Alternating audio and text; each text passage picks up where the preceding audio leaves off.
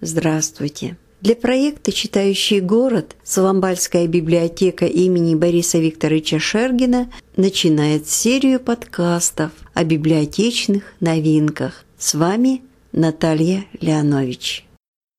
Валерий Чубар. «Солнышко на плече». Среди современных авторов, живущих и работающих на Архангелогородчине, один из самых ярких и интересных – Валерий Чубар. Многогранность его таланта позволяет ему каждым новым произведением открывать какие-то новые стороны его дарования и показывать новые срезы изображаемой им жизни. Так сказала Елена Галимова, литературный критик, на презентации новой книги Валерия Чубара «Солнышко на плече». Реалистический рассказ, фантастическая притча, философское эссе – лирическая новелла. Буквально все жанры прозы представлены в этой книге автором. Вместе с ним вам предстоит с тревогой и надеждой вглядеться в окружающий мир, в прошлое и в будущее. Книга «Солнышко на плече» – это сборник рассказов и повестей. Это то, что написано мною за 40 лет. Первый рассказ, который открывает книгу, он называется «Только переночевать», написан в 1983 году а рассказ, который завершает эту книгу в 2021. Конечно, это не вся проза, которую я написал. У меня есть и романы, и произведения фантастического жанра, то есть в другом стиле. В эту книгу вошли реалистические вещи, ну, может быть, две-три при, притчевого порядка. Ну, в общем, это реалистическая книга, большая часть. От студенческих рассказов, написанных, когда я был совсем молодым человеком, студентом, до уже зрелой прозы. Там много очень произведений самых разных. Вот самых разных, я сказал, да. Потому что герои разные. Это и студенты, и школьники, э, пастухи, конники, актеры, журналисты. Люди самых разных профессий. Ну, люди, с которыми я сталкивался, понятно, что выдумки не так уж много. Это не биографическая книга, хотя там постоянно встречается высказывание от автора, от первого лица. Но это то, что мне довелось видеть, наблюдать, э, понять в людях. И вот эти люди, э, с которыми я общался, они появились на страницах этой книги таким образом.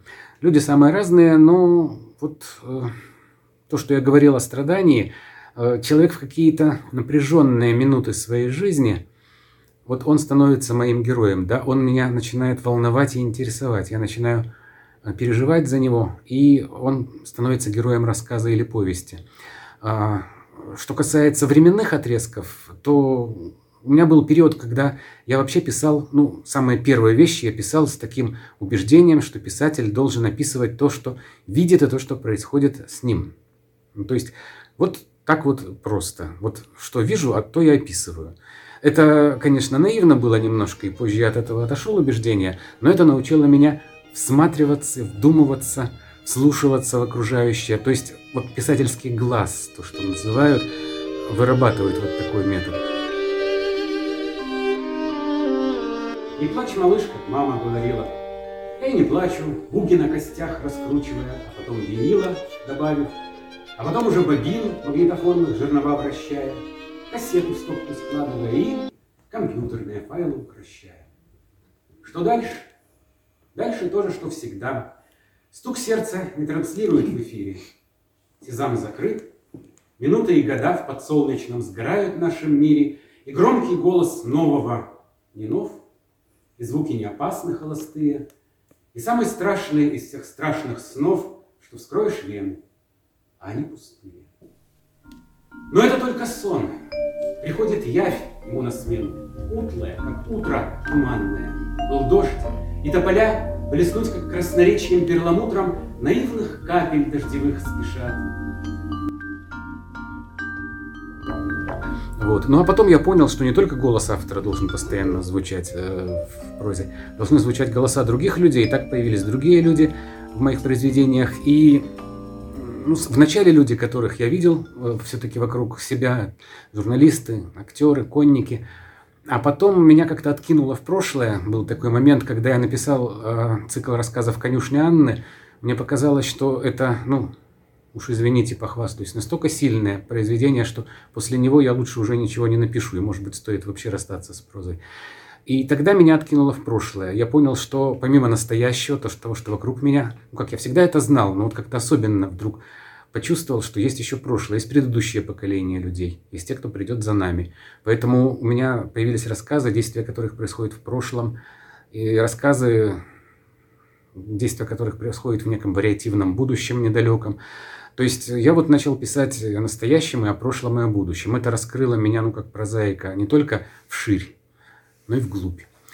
И все это тоже вошло в итоге в книгу, поэтому в этой книге, как вы сами понимаете, и разные герои, и разные времена, ну и разные места действия. Там действие происходит в, Питер, в Питере, в Архангельске, в Мурманске, в Таллине, в глубинке Архангельской области, много где. То есть вот место действия тоже не одно, люди разные, писательская позиция разная. Вначале то, что вижу, о том и пою, а потом попытка говорить от имени других людей. Елена Шамилевна Галимова в одном из отзывов на эту книгу написала, что у меня очень э, точное и интересное умение э, вживаться как бы в образ другого человека, разного возраста, разного пола, совершенно ну, отличного от меня, да, вот, и она назвала эту способность иногда даже пугающей. Настолько вот ей показалось, что я умею это делать. Ну что ж, для меня это лестный отзыв, потому что если искушенного литературного критика что-то впечатляет до такой степени, что даже где-то пугает, то, наверное, это хорошо сделано и интересно, и незаурядно. И все же «Солнышко на плече». «Солнышко на плече» — это название одного из рассказов. Естественно, что книгу избранной прозы чаще всего принято называть по одному из произведений, которое кажется автору достаточно важным, раз он выносит название этого произведения на обложку. Это не случайно, конечно, обычно бывает. И у меня это тоже не случайно. Это рассказ «Солнышко на плече», в котором переплелось очень много из того, что я говорил.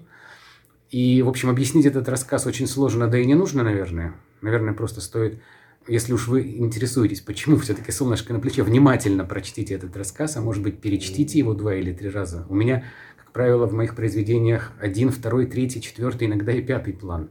Поэтому прочесть просто с сюжетной точки зрения, с чего началось, чем кончилось, все, до свидания. Нет, у меня всегда есть подтексты, и не один. И поэтический, и религиозный, и философский, какой угодно. «Солнышко на плече» там много особенно таких подтекстов – вы это почувствуете, и поэтому, наверное, я и всю книгу назвал «Солнышко на плече».